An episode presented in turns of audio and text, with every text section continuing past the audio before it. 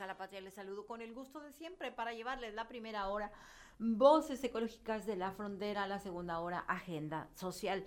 Y eh, hoy 2 de, de febrero, Día de los Tamales, es el día en que celebramos la Candelaria, la Virgen de la Candelaria. Y es el día en que pues todos los que sacamos el mono tenemos que hacer la aportación de tamales. Hay algunos que no cumplen. Pero bueno, esperemos que, que cumplan los que tienen ese compromiso. Eh, hoy también es el Día Mundial de los Humedales eh, en el medio, en el calendario pues, ambiental. ¿Y qué importancia, qué son los humedales y qué importancia tienen para el equilibrio del planeta? Bueno, los humedales son todos los, los ríos, lagos, este, marismas, todo el tipo, todo este tipo de, concentraciones de cuerpos de agua que hay en, la, diversas partes de la Tierra y que representan, les digo, un equilibrio importante para el planeta, pero al mismo tiempo este, son de vital importancia porque aportan mm, agua dulce a la humanidad. Además que suministran alimentos a una gran, gran, gran cantidad de la población mundial. Pero también son el ecosistema, son un ecosistema de gran importancia para especies de aves, para diferentes especies de, de fauna, en el que también indispensable para el planeta, que forman parte del equilibrio ecológico, que forman parte de la cadena trófica y que son fundamentales. Se han ido, eh, eh, tenemos una humanidad extremadamente depredadora, se han ido acabando, se han ido agotando. Eh, van y construyen sobre lo que era un humedal, van y se construyen viviendas, van y se construyen este, centros comerciales, hospitales. Bueno, es enorme la, la depredación que hemos hecho de los humedales. Y un ejemplo muy, pero muy claro y muy lamentable, pero bueno, es eh, de este tipo de destrucción de humedales es el lago de Texcoco, donde fue fundada la Ciudad de México, donde era la Gran Tenochtitlan. Eh, acuérdense que era un lago, que los aztecas dominaron ese lago y construyeron sobre el lago eh, de una forma pues muy avanzada y muy extraordinaria y tenían sus sistemas de cultivo, pero era un humedal, uno de los humedales, y lo que queda de ese gran humedal que fue hace muchísimos cientos de años, pues es el, el ahí Xochimilco. Xochimilco, eh, a eso se reduce el lago Texcoco. La Ciudad de México está en terreno fangoso porque era un humedal, mm, hay edificios que se han ido, eh, pues, moviendo precisamente porque es terreno fangoso.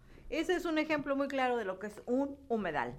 Y les digo, es un ecosistema valiosísimo, lamentablemente se han ido acabando y es importante que lo sepamos y los cuidemos porque nos aportan vida. En barra de noticias tenemos que en México ya hay una variante de, de BA2 de Omicron. El primer caso se presenta ya en nuestro país. Y bueno, esto nos da la pauta para comentarles pues, eh, que nunca vamos a salir de esta pandemia. Nunca vamos a salir de esta pandemia. Hay, eh, siguen las manifestaciones en contra de la vacunación, en contra de las medidas. Digo, yo no entiendo esas mentes, esas personas, nada menos me mandaban una información que en Canadá los... Ah, las personas que manejan el transporte de carga, estos choferes de transporte de carga están haciendo enormes manifestaciones en contra de la vacunación y en contra de que se les exijan medidas. La verdad, eh, creo que ha habido un mal manejo de la pandemia en todo, desde la Organización del Mundial de la Salud hasta el último de, los presidentes de, los países, porque la información ha sido mm, deficiente, ha sido, prevalece la desinformación, y ahí tenemos ahora una nueva variante. Esto no se le ve para cuando tenga fin. También eh, otro tema relacionado con el COVID-19, esta pandemia que ha venido a poner eh, al descubierto los pésimos manejos del sistema de salud en el mundo, que todo el sistema de salud llega a esta, esta pandemia y lo encuentra colapsado, que pone en evidencia que los seres humanos definitivamente somos eh, autodestructores. Bueno, hay cerca de, te lo digo, 87 mil toneladas de material usado para el tratamiento del COVID-19 que anda rodando por diferentes partes del mundo, lo que pone en peligro a, la salud mundial. Esto lo advierte la Organización Mundial de la Salud porque eh, el material de hospitales que debe tener un manejo muy riguroso y muy cuidadoso, pues en muchos países del mundo no lo tiene y ahí andan los, los materiales, jeringas, las recipientes de las de, este líquido que donde vienen las vacunas, eh, los guantes, los, el vestuario de los médicos, los tapabocas, ni se digan. Entonces, esto va para largo, no entendemos y, posiblemente pues es lo que merecemos por no entender, por no comprender, por no ah, asimilar lo que estamos viviendo. En otra información también tenemos que Spotify, bueno, Spotify, esta, esta eh, plataforma de música, está resintiendo también los estragos del COVID-19. Le ha llegado, le ha pegado de una manera extraordinaria porque eh, los cantantes han estado retirando su música de Spotify como una medida de protesta por el manejo que hay de desinformación, porque ha permitido la desinformación respecto a las vacunas y a las medidas eh, contra el COVID-19. Esto eh, está ocasionando pérdidas económicas porque muchos, muchos suscriptores se han retirado y hay que recordar que para recibir esta, para poder tener acceso a esta plataforma fundamentalmente musical, de, de música, hay que pasar un pago. Entonces se retiran los suscriptores y obviamente la economía de esta pues, está en peligro. Entonces ya ellos están tratando de hacer un manejo de, de, emergencia de esta situación mm, para afrontar la crisis que les ha implicado y que fue en una semana, cuestión de una semana, de unos días, para que empezaran a retirarse los músicos y, la caída económica viniera de inmediato. En otra información también hay una, una mm, terrible, terrible esta información porque hubo un derrame de petróleo enorme que afecta a 24 playas que están contaminadas en Perú. Eh, esto fue ocasionado por la empresa Repsol, una española, mm, petrolera española, y eh, los trabajos de limpieza han sido inmensos. Se ha generado ya una reacción social, hay manifestaciones en contra de Repsol y los niveles de contaminación son impresionantes. Es enorme, es un charco negro, todas las playas. Esto eh, fue, a la vez, esto fue ocasionado por el, eh, la erupción del volcán en no recuerdo el, bueno en un momento les digo este más información respecto de esto. Vamos a la pausa y regresamos.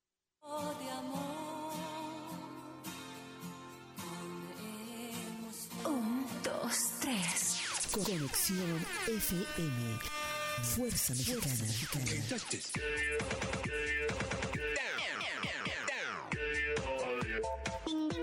Con estudios y oficinas en Boulevard Gustavo Díaz Ordaz, 12649, local 11C, Plaza Patria, Fraccionamiento El Paraíso. Tijuana, Baja California, México, México, México, México.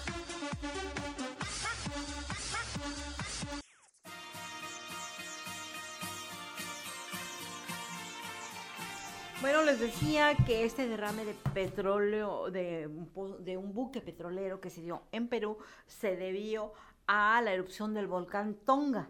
Eh, este buque pues estaba en el mar.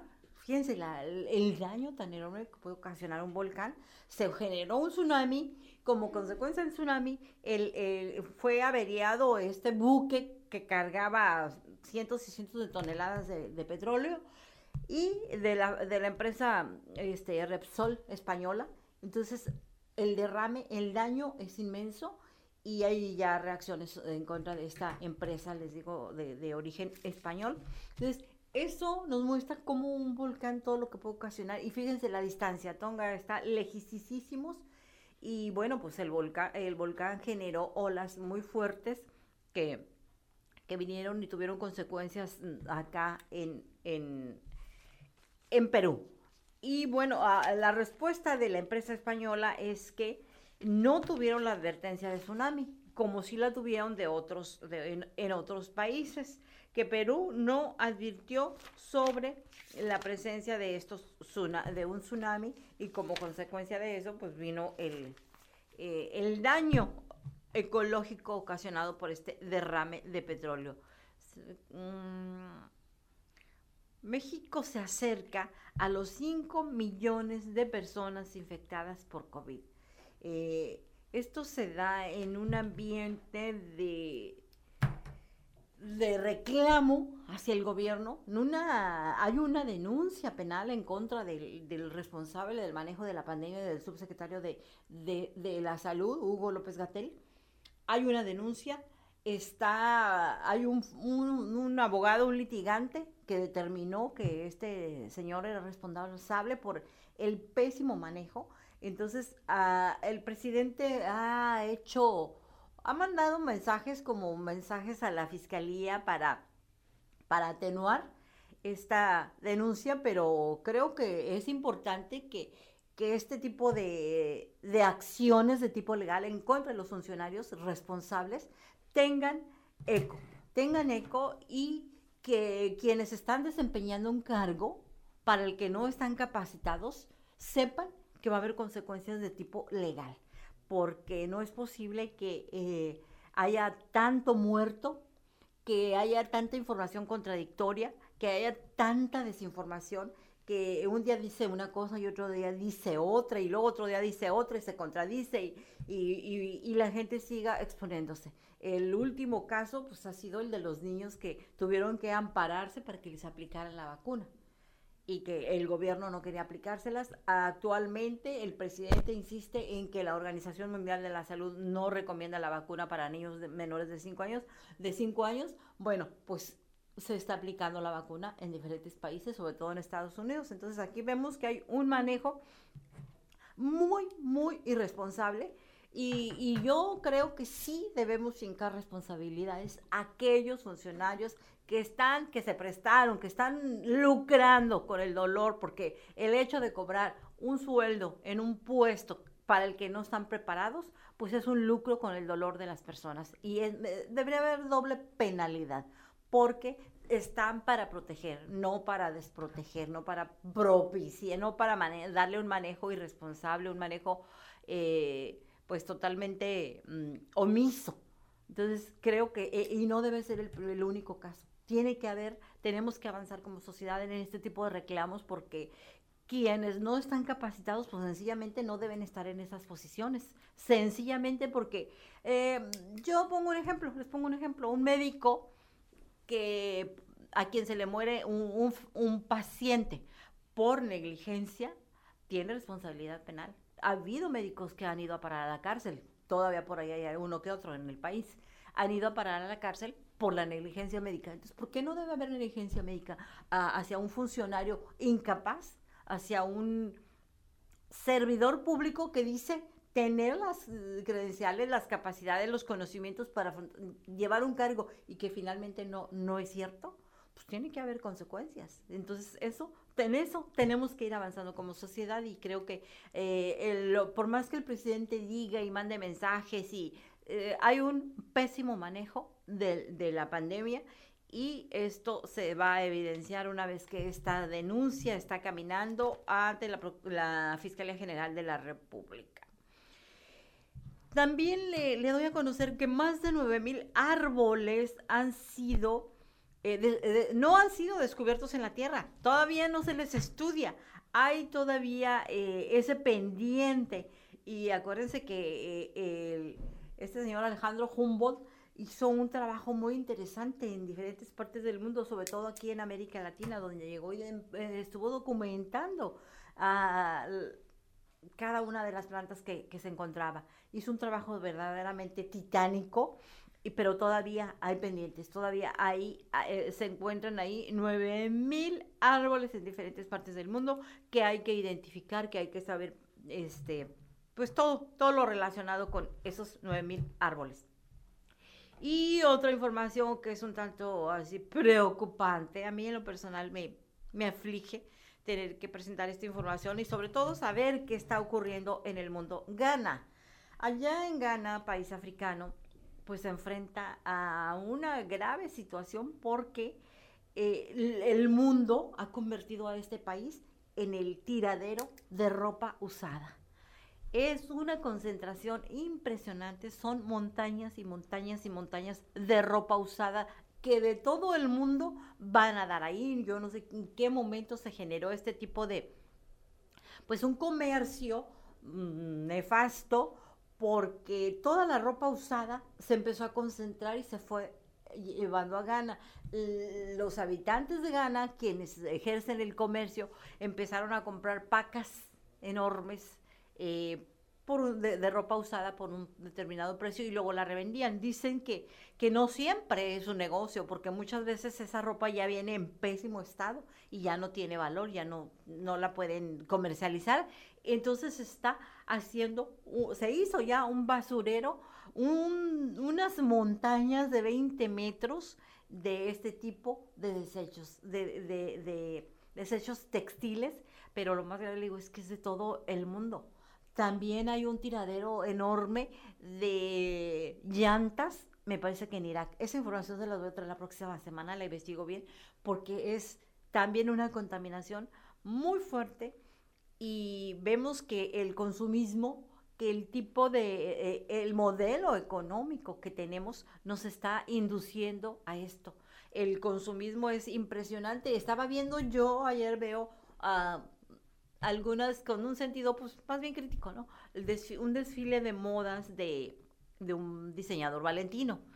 Eh, de veras, son unos uh, estrafalarios, se pasan de estrafalarias las, modas, se pasan de, de, de pues incluso hasta incómodas. Yo no creo, tal vez en las películas de ciencia ficción se utilicen algunos de esos atuendos que, que diseñan los, los pues que crean los diseñadores, hay algunas bellísimas, bellísimas, pero, y que son verdaderas obras de arte, pero hay otras que de veras dejan mucho que desear. Y, y es una carrera contra el tiempo. Cada ah, cambio de estación hay una nueva creación. Están presentando, por ejemplo, eh, la colección de otoño-invierno, que que es impresionante la producción, luego la colección de primavera-verano, igual de impresionante.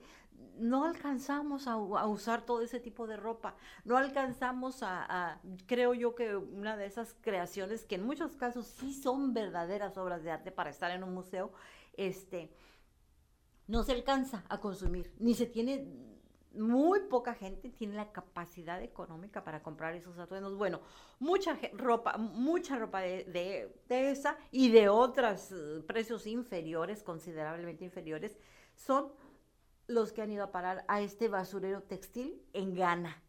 Y, eh, en estos momentos los habitantes de Ghana pues ya están alarmados, ya tienen un problema serio de cómo lo van a resolver. Se está llegando al punto que que hacen incendios, provocan incendios, pero eso no es la solución porque esto trae otro tipo de contaminación. Entonces, es importante ahí comentar que eh, la moda, los zapatos, eh, las bolsas, todo lo que utilizamos ah, en el día a día, pues tendríamos que estar ya entrando en, en una en el uso de materiales totalmente reciclables.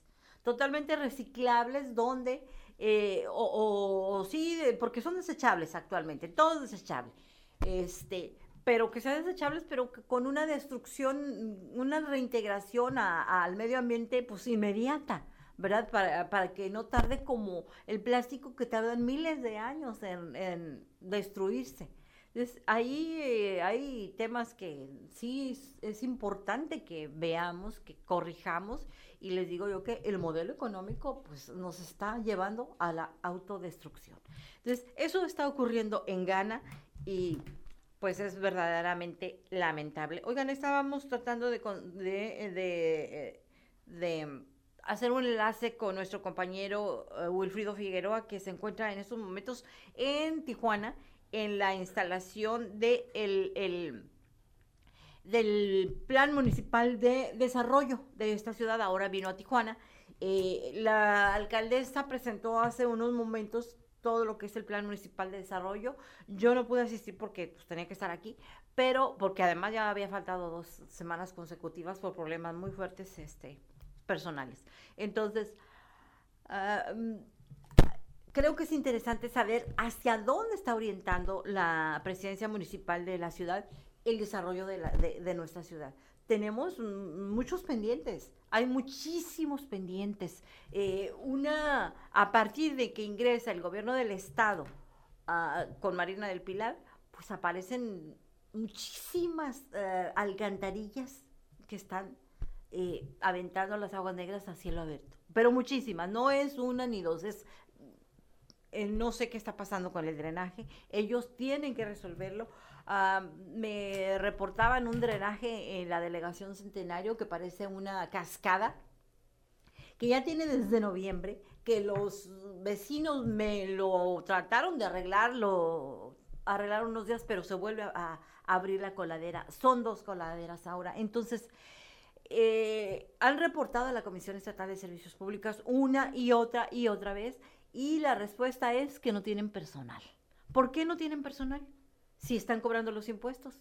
¿Por qué no tienen personal si hay personal de base? Hay personal del sindicato que tiene el conocimiento y que tiene toda la vida trabajando en eso. Entonces, esto es un, un total descontrol, un total desconocimiento, pero bueno, eso es por lo que respecta a la Comisión Estatal de Servicios Públicos, pero por lo que respecta al ayuntamiento, pues eh, es el problema. Número uno, la inseguridad. El número dos, la recolección de basura, los baches.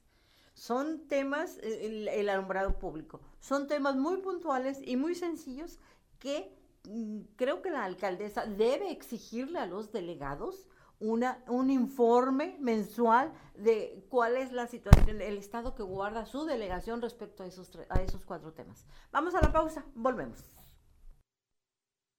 El futuro sonríe también. Un, dos, tres. Conexión FM. Fuerza Mexicana.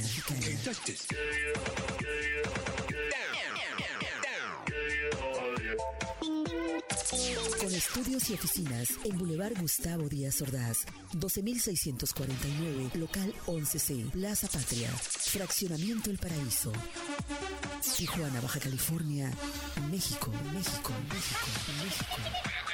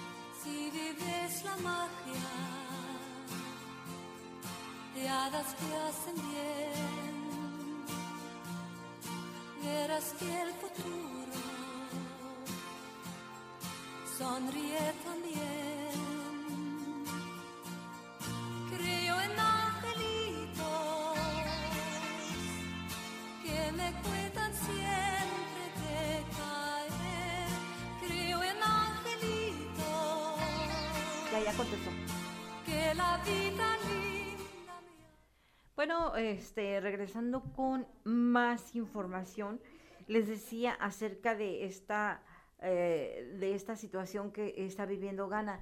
Eh, vamos a platicar con Natalia, la arquitecta Natalia Aguilar, acerca de esto. Por lo pronto yo les digo que en Ghana la ropa de segunda mano contamina los ecosistemas y causa importantes problemas de salud pública.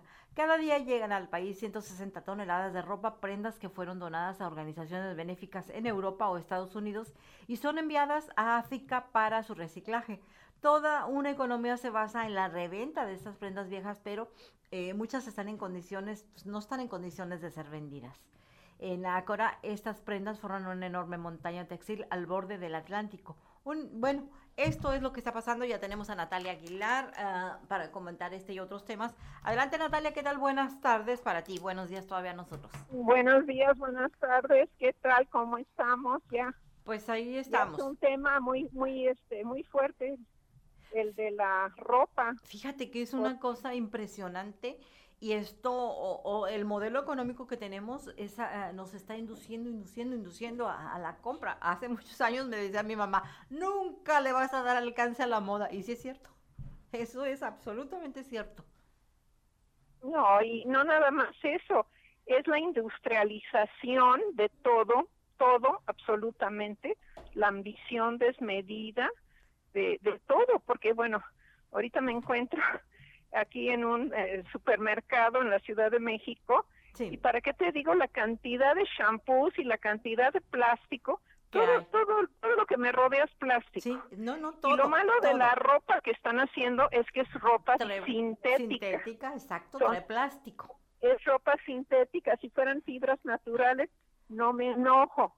Pero tú sabes lo que pasa cuando se integra toneladas y toneladas de, de fibra sintética se convierten en partículas que dañan al organismo y a todos, o sea, incluyendo a las hormigas, todo- hasta los seres más pequeñitos Sí, confunden esto con alimento y no es alimento, es basura. sí, es veneno. Entonces. Es, es Es verdaderamente atroz lo que se está sucediendo al planeta por esta cantidad de productos sintéticos, porque no son de adevera, si fueran de algodón serían alimento para los gusanos, pero no son nada, no, si fueran de lana sería alimento hasta para las cucarachas, pero no le sirve a nadie Sí. esa, porquería. Sí, sí, es una contaminación del ecosistema, mm, este, tanto la, en, en el mar como en la tierra, pero ah, hay ya gente que en la desesperación allá en Ghana, pues les prenden fuego, prenden fuego porque son montañas inmensas de ropa.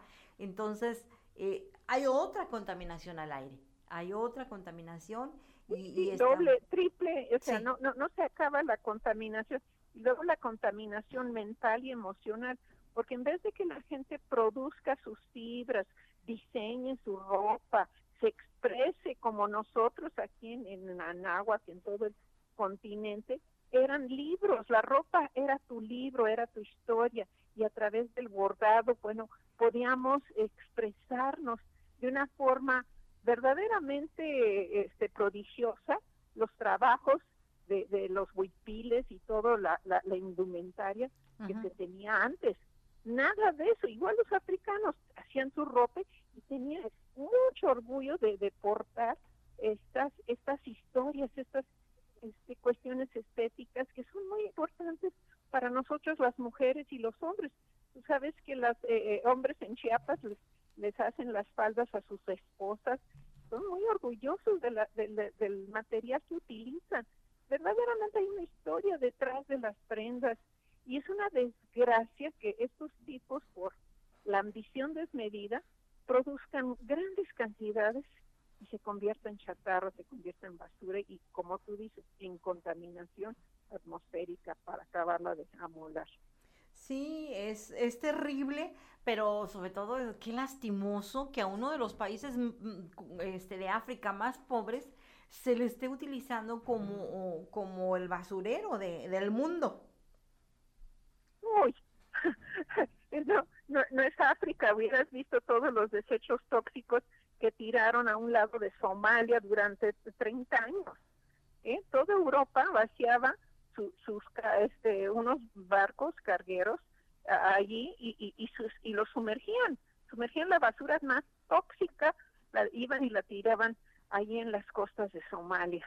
Sí, Entonces te preguntas por qué no tienen peces, por qué no tienen fauna, porque fueron a tirar sigilosamente toda su basura a, esa- a esas costas. Se les hizo muy fácil, cruzaban eh, por el por el este el canal de, de este ¿cómo se llama? Ahí ahí en Arabia Saudita y simplemente lo tiraban. sí. Entonces imagínate cómo Fíjate, han acabado. Tengo aquí esta información.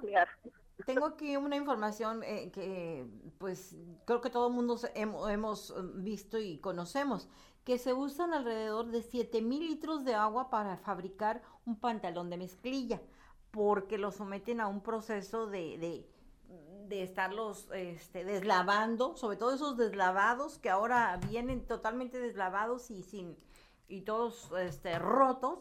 Bueno, pues todo eso se lleva eh, una cantidad impresionante de agua para luego ir a tirarlos allá en, en Ghana. Imagínate, y todo por la moda de que se vea usado el- la mezclilla, ¿no?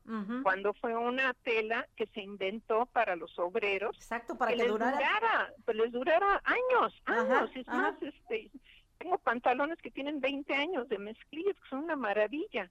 Sí, sí, sí. Este, eh, que eran precisamente mm, para el trabajo más duro y que lavarlos, yo recuerdo hace años también, lavar un, pantalón de mezclilla, un jeans, un, un Levi's, que es la marca que, que los creó, este, era como peor que lavar uno de cuero, ¿eh? Era de- verdaderamente difícil. Entonces, creo que eh, tenemos que corregir los patrones de consumo. Estos patrones de consumo, pues, nos están llevando a, a la autodestrucción de manera así inmediata. Sí, así es, Araceli. Pues no nada más son las malas costumbres, sino es, es el sentimiento de inferioridad que tenemos como seres humanos que nos lleva a hacer pura tontería para compensar, eh, en vez de, de- de lucir la piel y, y- lucir el cuerpo bien, este, no lo tapamos. Bueno, cuando hace frío. sí. Oye, eh, pues antes se usaba mucho, era, era, digo, estos, estas malas prácticas se han venido acentuando en las últimas décadas, porque se usaba mucho antes la ropa de algodón. Todavía en la India se produce muchísima, muchísima ropa, mucho, es una industria textil muy fuerte eh, y utilizan mucho eh, la ropa de algodón. Se utilizaba mucho la ropa de, de, de lana, de lana de las, de, de las y de seda, y de seda, que seda ya también no increíble. hay, de seda de hecho ya no hay. Veo, por ahí hace mucho tiempo leí que había como un intento en Europa de, de eh, restablecer esta industria con la compra de gusanos de seda y empezar. Ya no hay. Entonces, eh, No, no, sí hay, sí hay. El problema es que los, la, la- la- la industria petroquímica fue introduciendo a costos muy baratos estos sustitutos de, Sí. de microfibras para, para ir sustituyendo a la seda.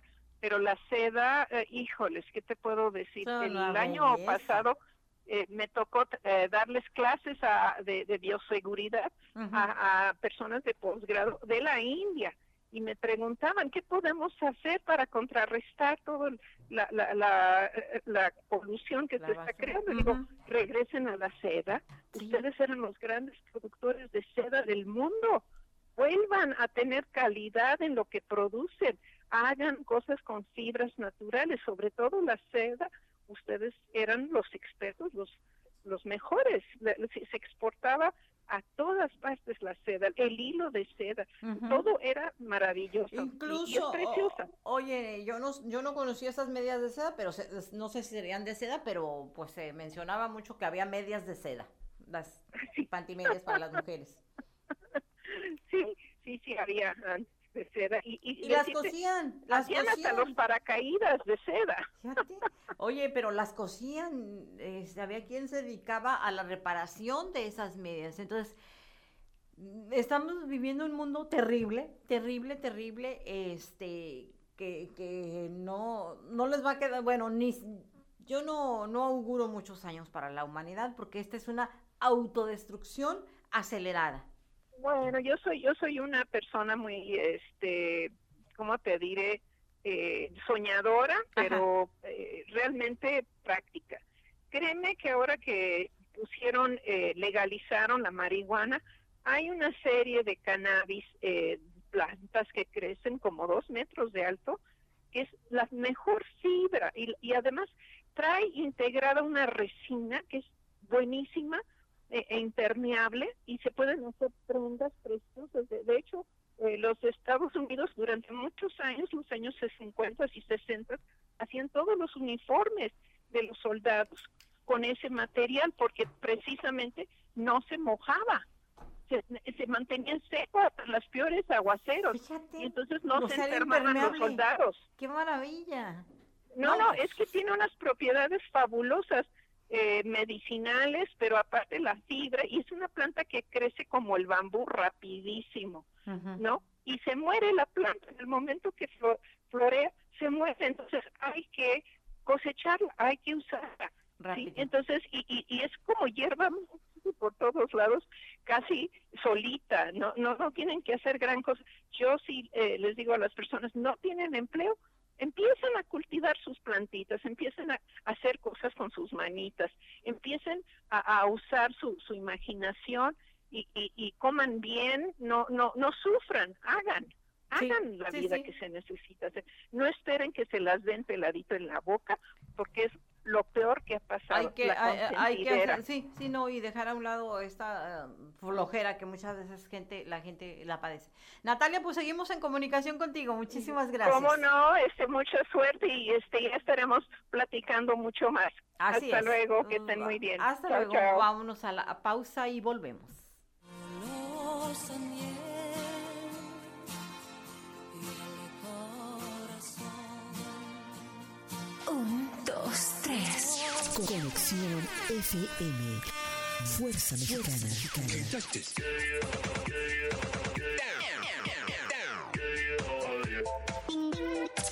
Con estudios y oficinas en Boulevard Gustavo Díaz Ordaz, 12649, local 11C, Plaza Patria, Fraccionamiento El Paraíso. Tijuana, Baja California, México, México, México, México.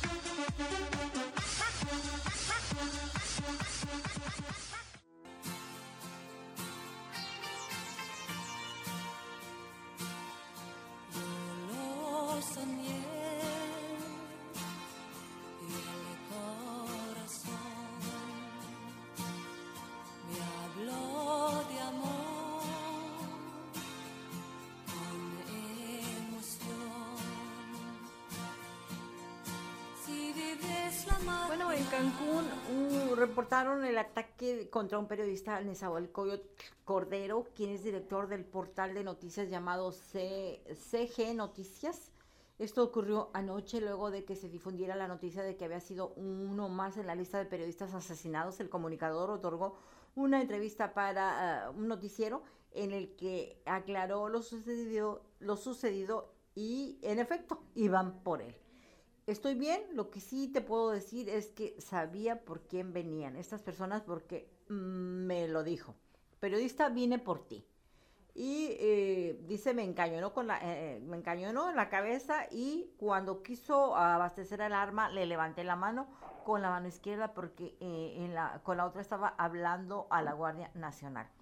Esto ya está en la línea Verónica Gamero, Vero Gamero, una amiga mía, periodista eh, de la Ciudad de México, para platicar con ella acerca de, pues, este clima que estamos viviendo en el país y, y los periodistas, que parecemos ya una especie en peligro de extinción, que hay una consigna de acabarnos. Vero, ¿qué tal?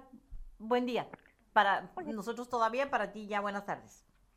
Sí, ya buenas tardes. Muchísimas gracias, Ares- Araceli, y gracias a, a todo el, a todos los radioescuchas que tienes para ti. Y bueno, pues yo espero que no seamos periodistas en, en sinónimo de extinción, porque en me parece que somos muy esenciales para una democracia y para informar, bueno, pues siempre a, a toda la ciudadanía de lo que está pasando en un país tan grande, con tantos habitantes y con tantos mundos tan diferentes en el norte como en el centro y como en el sur del país, ¿no? Sí, y sobre todo con un clima cada vez más adverso, no solamente para los periodistas, sino para la sociedad en general, donde eh, los crímenes se dan día a día, donde la corrupción es, eh, lo, tanto la actividad criminal como la corrupción, que es también, también criminal, este, son el gran detonante para las agresiones hacia los periodistas.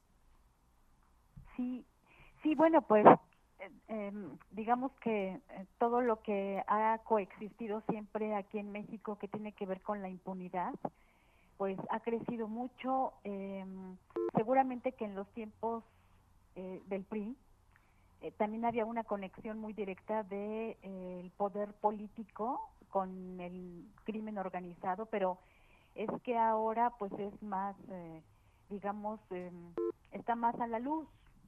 Eh, en esto también juega un papel muy importante la tecnología y entonces, bueno, pues esta situación es la que termina vulnerando también la vida de los periodistas en todos los sentidos, desde aquí, desde el periodista que le es robada la vida, al que matan, como al que amenazan y tiene que irse de pues de su casa o tiene que cambiar de estado. Eh, conoce, bueno, yo conozco innumerables casos, eh, de hecho conozco el caso de un periodista que un grupo criminal le quemó su casa, eh, Araceli, Sí, sí. y él sí, tuvo que salir, salir huyendo. Salir huyendo. Su esposa y sus hijos no los puede ver él, no los puede ver él ahora mismo. Sí, porque los pone en riesgo. Exacto, porque los pone en riesgo y entonces eh, su vida queda totalmente destruida. Es más, podría decirte, decirte que actualmente este periodista ni siquiera ha podido retomar otra vez su actividad de informar, de investigar.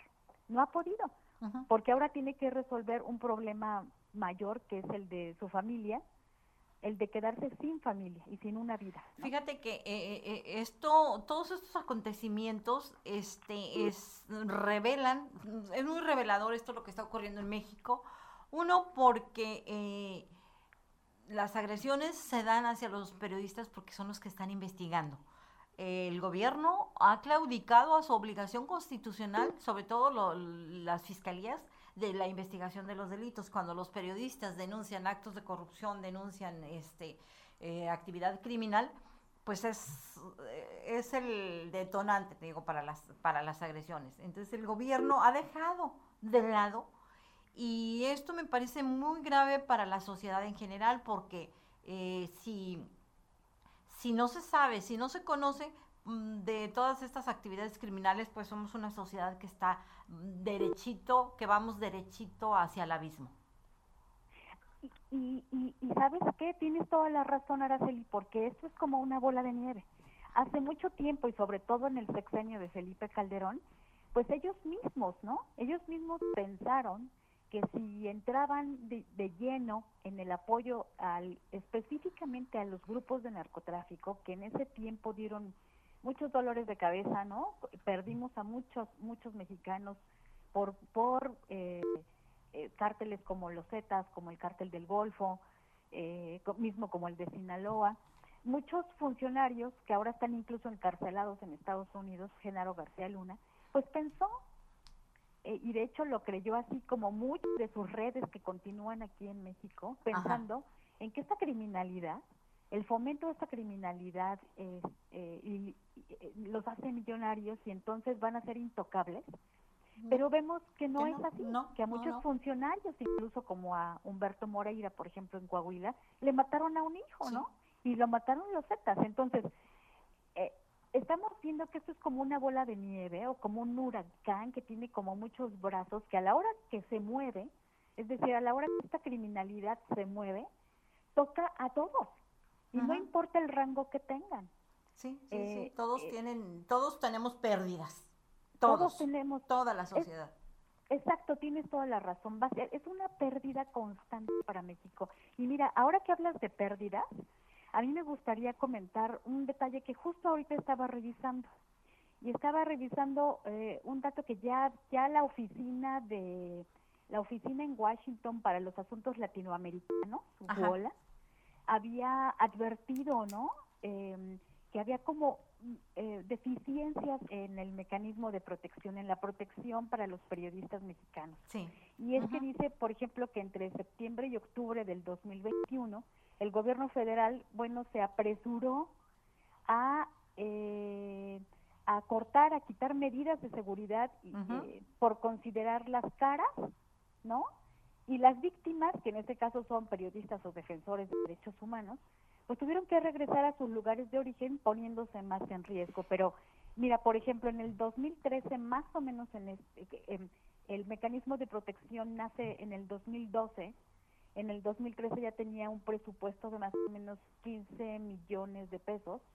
Y para el 2022 necesita eh, un presupuesto de 2.4 millones de dólares, más o menos, más o menos para llevar, eh, ¿cómo decirlo?, de manera eh, un poco deficiente la seguridad de los periodistas. Estamos hablando de que es pérdida tras pérdida. Así si es. México no tuviera un problema de violencia como lo tiene, este dinero tendría que estarse empleando seguramente en la, La educación, la cultura, en fin. en la cultura. Pero pre- precisamente pues yo soy consejera del mecanismo de protección a, a periodistas y Ajá. así, eh, eh, 2021 fue un año terrible porque eh, en- empezamos un ejercicio fiscal sin el fideicomiso. El gobierno federal, el presidente Andrés Manuel López Obrador, de manera arbitraria, con falsedades, canceló el, el- fideicomiso de donde se financiaban las medidas. Nunca nos han querido informar el comisionado ejecutivo del, del mecanismo, eh, Enrique Irazoque, cómo se está financiando las medidas de protección a los periodistas. Y esto um, ha sido más difícil para el Consejo porque eh, con la pandemia no estamos asistiendo a las reuniones ca- mensuales. Entonces ellos han aprovechado esta, esta ausencia esta falta de, de acercamiento entre los propios consejeros, que bueno, el consejo es totalmente eh, honorario, no cobramos, entonces tenemos que vivir, tenemos que buscar nuestro sustento y es muy difícil eh, sostener reuniones, estar pendientes. Como antes que íbamos cada mes, pues teníamos que dedicarle una semana. Se ha complicado mucho y ellos han aprovechado esta situación. Entonces, el- la eliminación del fideicomiso ha dado como resultado el retiro de medidas, la cancelación de muchos, eh, el, cerrarle, el impedir que nuevos eh, em, beneficiarios ingresen al mecanismo, han, tegado- han tenido que, eh, se, han, se les ha rechazado a varios peticionarios, otros han tenido que llegar al amparo, entonces ha sido una situación eh, que este gobierno ha eh, impulsado y ha acelerado en cuanto al retiro de medidas y los resultados pues los tenemos a la vista. Pues es que, mira, Araceli, creo yo que ante la falta de una política anticrimen real, Políticas porque públicas. no sí. la, aparentemente está allí, pero no, no, no la vemos, no la, no la tenemos. No, Entonces, eh, ante esta falta de política anticrimen, ante la falta de un presupuesto que ahora, como nos platicas tú, no hay un fideicomiso, eh, pues entonces tenemos los resultados que están y habrá que ver con qué dinero están dando las medidas que pueden dar ahorita a algunos eh, colegas periodistas, porque, pues como me parece que ya lo varias varias personas saben, ayer por la noche intentaron asesinar a un periodista en sí, Quintana de Roo, sí es, es lo que estaba presentando ahorita, antes de que entráramos. que tiene medidas del mecanismo de protección, pero pero es verdad que también ayudó mucho que él se defendiera. Claro, la determinación de él fue fundamental para que no lo mataran. Entonces, estamos viendo ahí una falla, sí, enorme del mecanismo y que es, viene ordenada directamente por la Presidencia de la República. Les están mandando a los estados la protección de los periodistas cuando los estados no tienen conocimiento, no saben cómo hacerlo, son los agresores y, le pasan la protección a, cualquier persona, sin cualquier policía, cualquier y ahí están los resultados. Aquí en Baja California tenemos los resultados de esas mm, pésimas prácticas. Y tienes razón porque eh, dicen por ahí un refrán, ¿no? Pueblo chico, infierno grande. Es Sí. decir, que en los estados y en los municipios, incluso podría decir de los municipios de aquí de, de- de la Ciudad de México, eh, eh, pues todo el mundo se conoce. Es decir, el periodista termina viviendo enfrente a lo mejor del, del gran narcote Sí, de la sí, zona, pero pues también del gobernador y también de a lo mejor del jefe de la policía. Entonces, es verdad eh, que todo mundo se conoce y no hay nada que esconder. Entonces, eh, es muy difícil para un periodista trabajar así cuando de quien tiene que escribir está frente a él. Así. México de veras atraviesa una situación en este sentido, mm, eh, un grave problema entre lo que el periodista sabe y puede publicar, porque hay que comprobar datos, ¿no? entre lo que puede decir porque vive enfrente de quien tiene, de la Sobre casa del, de quien tiene que escribir, ¿no? Y por otro lado, de una falta de conciencia social, ¿no? De, de la gente de la sociedad que no acaba de entender, incluso la que está ligada al crimen organizado, que esto tiene que acabar, porque entonces es. México no va a tener un desarrollo y entonces eh, pareciera que la sociedad está acostumbrada a Sí, sí, se o nos que ya no le o que ya no le importa que haya desaparecidos ni mujeres asesinadas y entonces dicen no importa que haya un periodista más no Bien. Es pareciera- Pero pues mm, la próxima semana retomamos, ¿te parece? Porque voy a ir a, a la pausa y yo creo claro. que, que es importante eh, que empecemos los periodistas a exigir la renuncia de Alejandro Encinas y de todas las personas que están en el mecanismo de puestos de mando porque es obvio que los resultados son nefastos. Muchísimas gracias. que tengas muy bonita tarde y gracias al auditorio también Gracias, vamos a la pausa.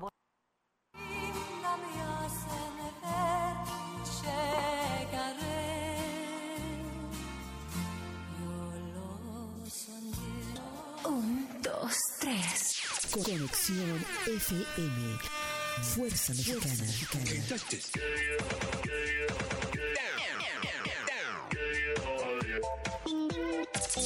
estudios y oficinas en Boulevard Gustavo Díaz Ordaz, 12649, local 11C, Plaza Patria, Fraccionamiento El Paraíso. Tijuana, Baja California, México, México, México, México.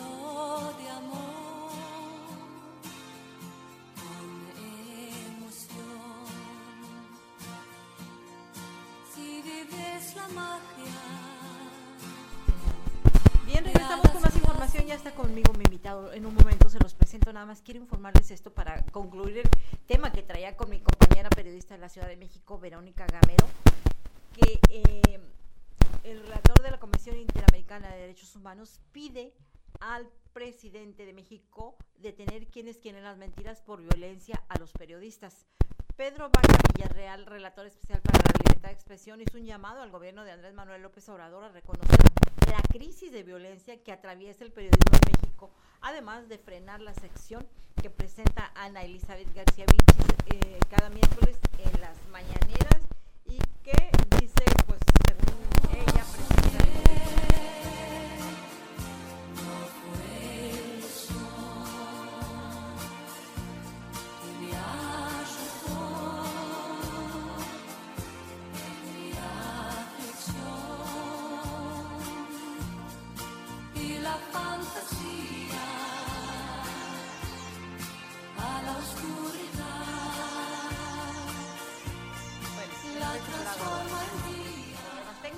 volvemos. Le decía, se está pidiendo al presidente desde la Comisión Interamericana de Derechos Humanos detener esas agresiones a los periodistas. En fin, ya les presento a mi, mi invitado en esta ocasión, el arquitecto Hugo Aguilar, eh, pues del Tecate en pie de lucha. Hola.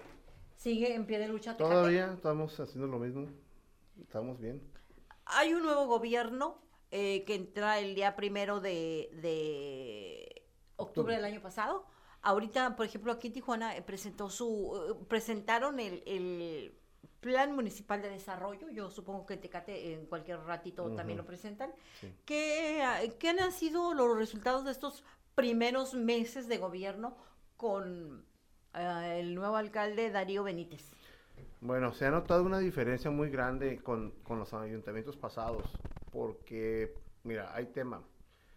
Lo que viene siendo la atención ciudadana, en ese plan de desarrollo municipal invitaron a, las, a, a los ah, grupos intermedios, a ciudadanos, para que participaran a una En la elaboración, abierta. Sí, yo participé en ese foro, un, un foro del Zoom, y eso nos eh, hace sentir incluidos, nos hace sentir que participamos Claro. nos tomaron en cuenta es, es muy transparente. La única, el único problema que está ahorita muy vigente es que hay un problema con sindicatura. Sí. ¿De qué, qué- en qué consiste ese problema? Pues Y bueno, sindicatura no ¿quién ha es hecho- sindicatura? ¿Quién está en sindicatura? Que una Maite mujer Méndez es hija del exalcalde Ujú. Chuy Méndez. priista. del PRI. Sí. Ella contendió en el 2013, no, 2016 por Morena como para alcalde. Después ah, des- quedó, quedó Fuentes. Entonces, esa, eh, ella conoce la política, ella es muy eh, participativa. Ajá. principalmente es muy aguerrida. Y ella dijo que ella, ella cuando contendió, eh, la primera regidora era Zulema Adams. Por eso quedó de regidora Sí, por su- eso entró, con- que fue en el gobierno de Nereida, de Nereida. Priista, Y, sí, y estuvo muy op- eh, opuesta a las políticas de Nereida. Nos defendió mucho, estuvo visitándonos, platicando con nosotros como grupo. Después llegó a ser alcalde cuando hubo una terna entre tres mujeres. Ujú. y ella por más popularidad llegó a ser la alcalde, no más, por, Ujú. por- por popularidad, por las encuestas, Sí, ve esas encuestas fantasmas que nadie ve y que, eh, sí, digo, eso es lo peor que pueda sucederle a la democracia. y pues ella llegó, hizo lo que tenía que hacer, se peleó con Monilla, no hubo resultados en esa administración, y Bueno, los resultados creo que, que son negativos. Negativos. Negativos. pues no, no hay eh, con resultados toda positivos, objetividad. así es, Porque fue, se desató una criminalidad en, en- en Tecate con ejecuciones todos los días. Hubo un mal manejo ahí de las, eh, de las eh, treguas y hubo conflictos. Y la verdad, pues nadie va a saber la verdad todavía. Pero el problema principal es que hubo, mm, pues, muchas excusas de que no podía hacer el trabajo porque Bonilla le retenía fondos estatales. Sí. Pero eso no, no quiere decir que no pueda hacer por su cuenta toda una labor. Sí, porque además este tienen ingresos propios mm, Así de los ayuntamientos. Así es. Y el presupuesto lo subieron hasta 720 millones de pesos. Ujú. y no se vio reflejado. Y no hubo obra, no pidió prestado, pero no hizo nada. No, ni siquiera hubo bacheo, ni, ni había recolección de basura. No, no, no, era nada más tapar con tierra, Ajá. falló mucho la basura, m- peor que antes, no hubo atención a los juicios, se perdieron todos los laudos, todos los asuntos jurídicos, se pero o sea, es una Fue un un, des- un desgobierno. des- un desgobierno, sí. Entonces, ya que sale, se va de diputada, pues también hemos platicado mucho de ese cabildo que fue este, catalogado por como por violencia de género. ¿Te acuerdas? Sí, sí, me acuerdo que hay un, un- incluso una resolución, Una del, resolución tribunal, del tribunal. del Tribunal eh, Federal Electoral en contra de ese cabildo por, por violencia de género en contra de El cabildo del eh, ayuntamiento. Doranidia. Dorani es la que lo interpuso, Ajá. porque no le permitieron ejercer sus derechos de suplente Ah, Exacto, era la suplente de Zulema. de Zulema. y por consecuencia están en el catálogo de, de- de- de violentadores hacia las mujeres, tanto Zulema como todo su cabildo, y no podrán buscar eh, otros puestos de elección popular. Así es. Eso dijeron, la próxima elección, que es el 24, supuestamente no pueden buscar puestos. No, no deben, no deben porque Sí, tenemos que estar muy pendientes. están muy quemados todos. Sí. Fue, fue un fraude ese, ese cabildo. Lo hemos dicho muchas veces. Entonces, eh, no hubo acercamiento, fue puerta cerrada, no hubo transparencia, eh, muchas irregularidades. El que se volteó una Cherokee con un personaje que no sabemos de dónde salió. Sí. Y eh, pues hubo muchas accidente, cosas sí. graves, ¿no? En el ayuntamiento. Principalmente en la seguridad. Entonces, ese contraste ahorita se ve muy diferente. Se está comprando. hay un contraste muy fuerte ahora Sí. con Darío Benítez, que también viene de Morena y que es un joven que, que ¿en qué puesto estaba? En la, en la Comisión Estatal de Servicios Públicos, sí, ¿verdad? CESP. Él tenía su trabajo privado eh, en, los- en el área privada y ¿Qué Bonilla lo hacía invitó. antes de andar Es en la programador. programador hace- de de computadoras? progra- es- hace progra- programas de Así es, así es. Eh, lo que le llaman hace código para empresas. Es un servicio de programar. Sí. Entonces, él tomó el puesto porque se lo pidió Bonilla, hizo buen trabajo en la CESP y pues por eso lo pusieron de candidato y ganó. Entonces sí tiene la capacidad. Es una persona que inició casualmente en 2017 en Tecate de Lucha. Estuvo Fíjate, unos empezó meses. con ustedes. ¿Qué edad Sí, tiene, eh? 29. 29 años, un joven. Sí, tenía 23, era presidente de Morena cuando...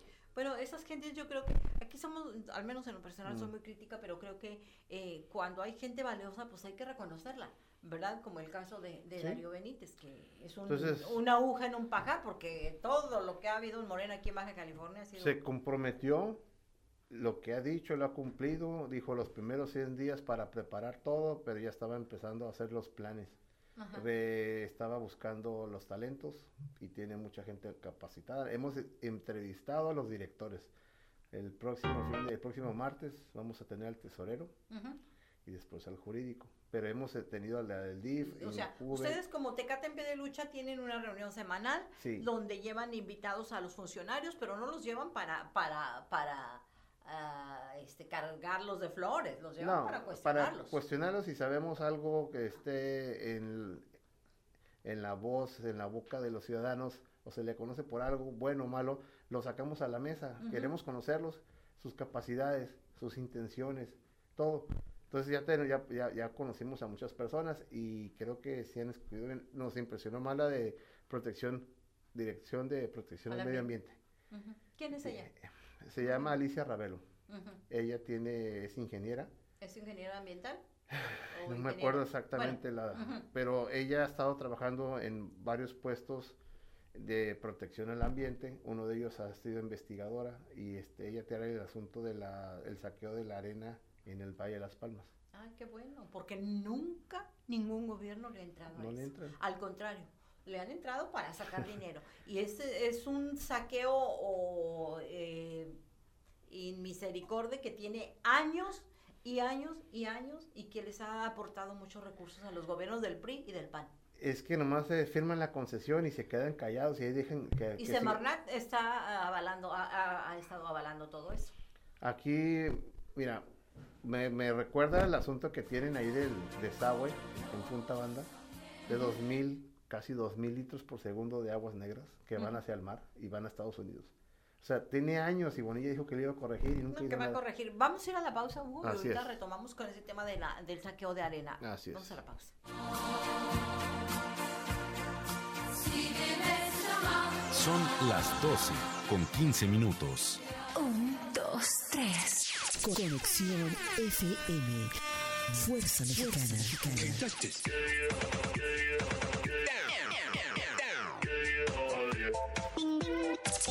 Estudios y oficinas en Boulevard Gustavo Díaz Ordaz, 12649, local 11C, Plaza Patria, Fraccionamiento El Paraíso. Tijuana, Baja California, México, México, México, México.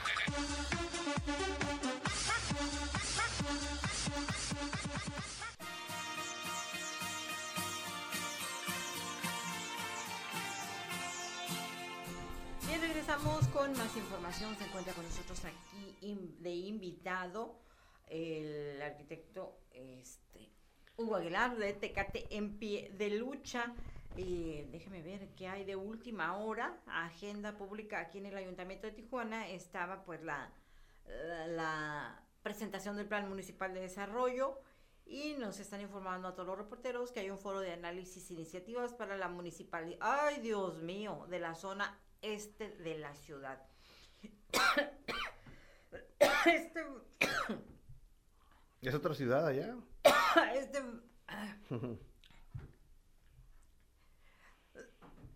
sin ley, sin orden, sin atenciones, sin nada. Nadie pasa por ahí. hay un foro que lo van a, si me regalas agua, porque me atacó por ahí una, un, este foro, a ver Hugo, ayúdame, mientras que repongo mi, mi voz, pero creo que este foro lo está convocando el Colegio de Arquitectos y de Ingenieros de Tijuana Sí. y a ver qué debe hacer, porque hay una gran oposición a esa municipalización. Están... A ver qué aparece aquí. Bueno, ese foro lo están, le digo, lo están convocando uh, uh, ingenieros de arquitectos, eh, este, el comité este ciudadano de, No de es liga ninguno, ¿eh? Es, Carlos es no un boletín. ah, ajá. Análisis e iniciativa ¿Pero para la municipalidad. el día miércoles 16 de febrero de este año, Ajá. de 9 y media a 11 y media, Salón de Arquitectos e Ingenieros, por la vía rápida. Sí, bueno, es lo que les decía, lo está convocando, eh, perdón por Sí, este, el Colegio de Ingenieros y Arquitectos y hay una gran oposición a que Tijuana se mutile. Mm, Luego comentamos sí. eso. Mira, lo que estábamos viendo es los que, los, las diferencias de este ayuntamiento con el otro. En el tema de la basura, que es lo más fuerte, junto con la seguridad, te te digo primero la basura. Se estaba haciendo, ese relleno tiene menos de 180 días de vida, el que está eh, en- entrando en hacia uso. Tecate, en uso, enfrente del Parque del Bajío. Darío dijo que ya no se podía utilizar y que iban a buscar otras alternativas. Sacó a relucir el contrato que tienen con ADO, que fue este firmado. ¿Por Nereida? No, es Ok, este antes. Joaquín Sandoval, creo que fue el 2007, Sí. por ahí.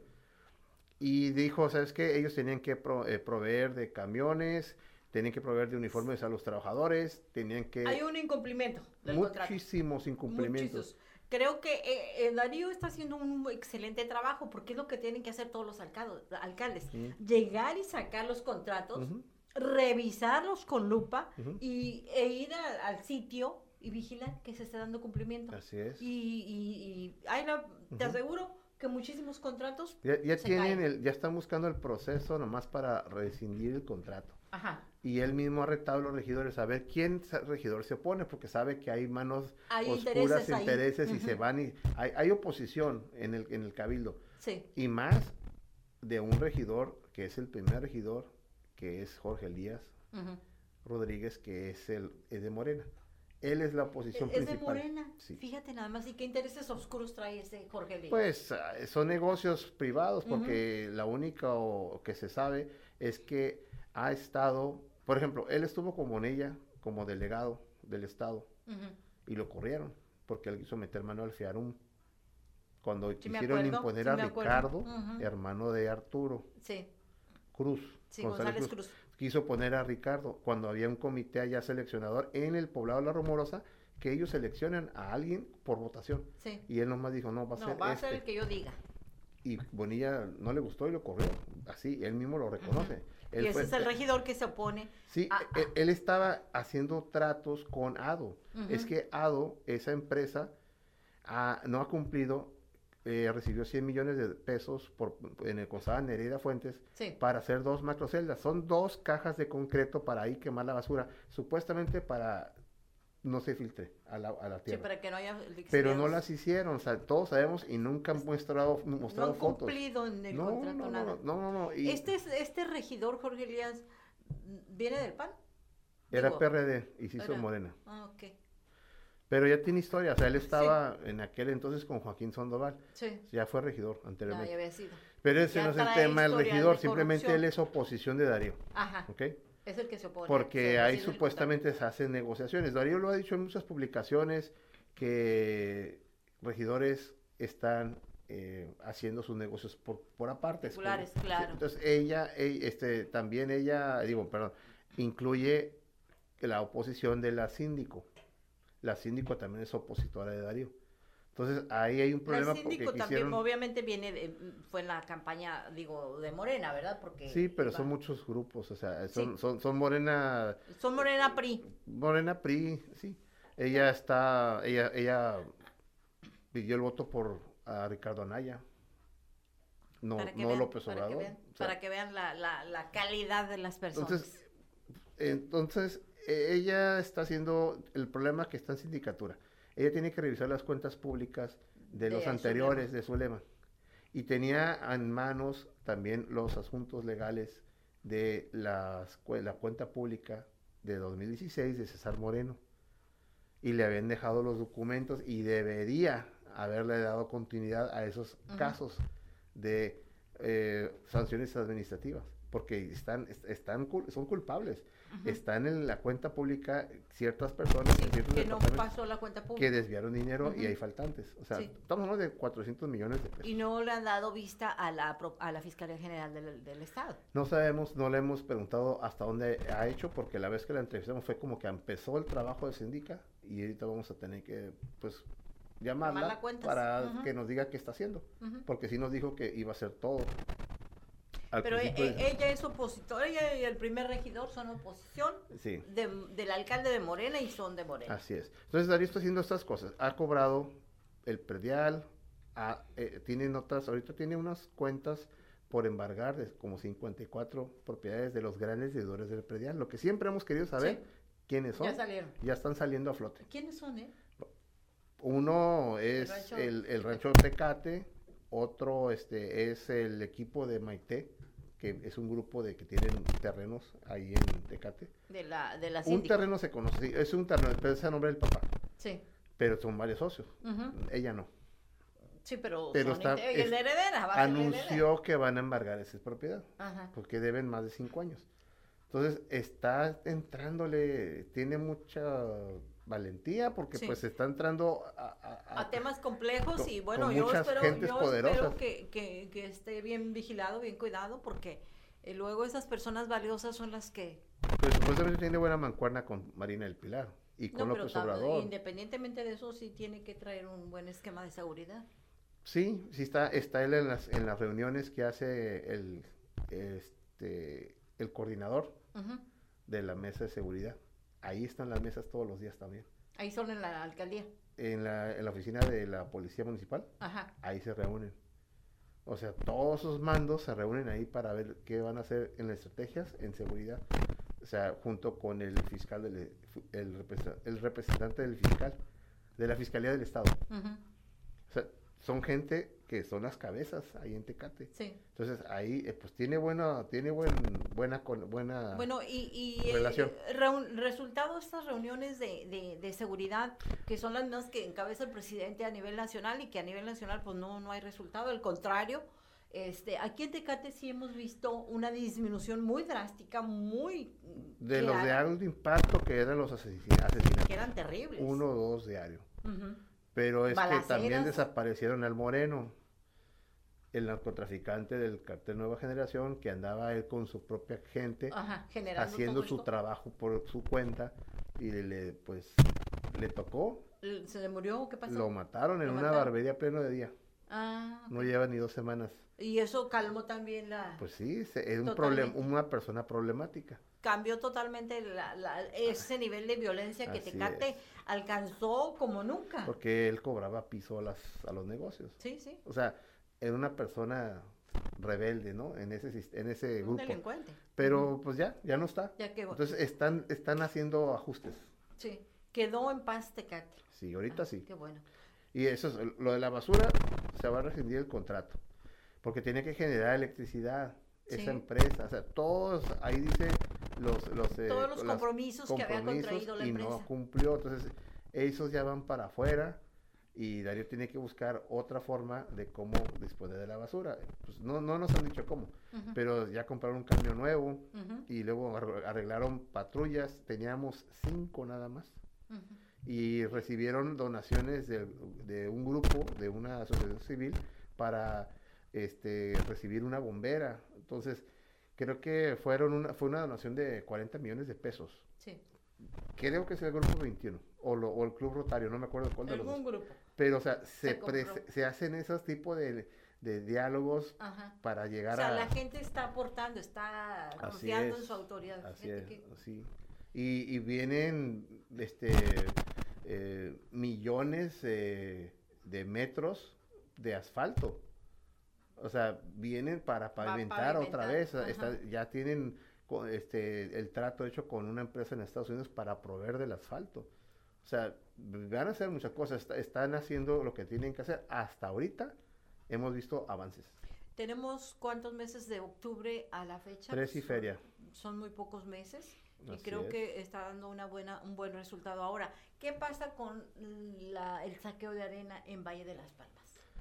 Pues mira, no sabemos el dato exacto, simplemente la directora nos dijo, ¿Cuánta arena han saqueado? ¿Durante cuántos años? Los- ¿Quién se la lleva? los- ¿A dónde se la lleva? sí, eso dijo que lo vendía, lo venden a Estados Unidos, Ajá. pero no dijo los volúmenes, nomás nos dijo que no, no pagaban eh, nomás el permiso de la concesión y sacaban a, y había este muchos, muchas empresas ahí en esa zona que estaban sacando la arena. O sea, yo no he visto, ni- y dijo que tenía, corresponde a Semarnat, Sí, corresponde a Semarnat. pero pues no sabemos qué tan, qué son, qué tan este, productivos, honestos son Semarnat. ahorita. Bueno, tiene muchísimos años el saqueo, el saqueo de arena, arena y Semarnat no ha hecho, nunca ha dicho una palabra. Pues, nunca. sí. Ni, ni en favor, ni mm, sencillamente parece que no existe. Así es. Eso también pasó con Semanal cuando no tomó una postura fuerte en lo de la cervecera de Mexicali. Ajá, exacta, exactamente, así. Han como- cambiado de directores. Como ausente. Ausentes, sí. Es ausente Así totalmente. es, así es. Entonces, ahorita nada más, es, ella podría investigar cuántos son los volúmenes que sacan de arena. Pero ella tiene una, tiene, es, es que la entrevistamos para asuntos generales Sí. y en Tecate y nos mencionó, pero no, no vimos números con- concretos. Pero otra de las cosas que sí hemos notado es el lado de la seguridad. Hay una, se respira mejor cuando uno va transitando en las calles. Sí. Y ellos mismos dicen, este, el alcalde, está su WhatsApp disponible para que tú te comuniques con el alcalde. Ah, qué bien, mira, qué buena comunicación tiene con, con la comunidad. Así es. Está a... Aquí me A dijeron que una, una persona, una activista de Tijuana, me dijo que les dieron carros del año a los delegados. Montserrat les dio carros del año, Sí. ¿sabes? Debe, debe ser, debe ser. Sí. Sí. Pero no, no les ha cuestionado el resultado de su trabajo, porque yo veo las todas las, las delegaciones llenas de baches, no hay recolección. Todo lo que es el espacio público es un asco. Sí, porque voy a comparar con lo que están ha hecho planes en Tecate, Ujú. Los planes que tenían que haber Los planes de trabajado desde antes de entrar, ya tienen que Claro. dar- empezar a hacer sus planes. No, debían haberlo traído desde antes. Vamos a la Sí, pausa. Volvemos. Me habló de amor. Son las 12 y 31 minutos. Un, dos, tres. Conexión FM. Fuerza Mexicana.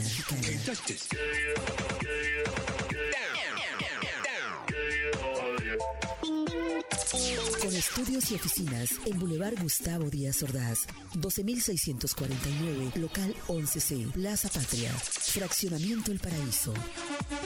Tijuana, Baja California, México, México, México, México.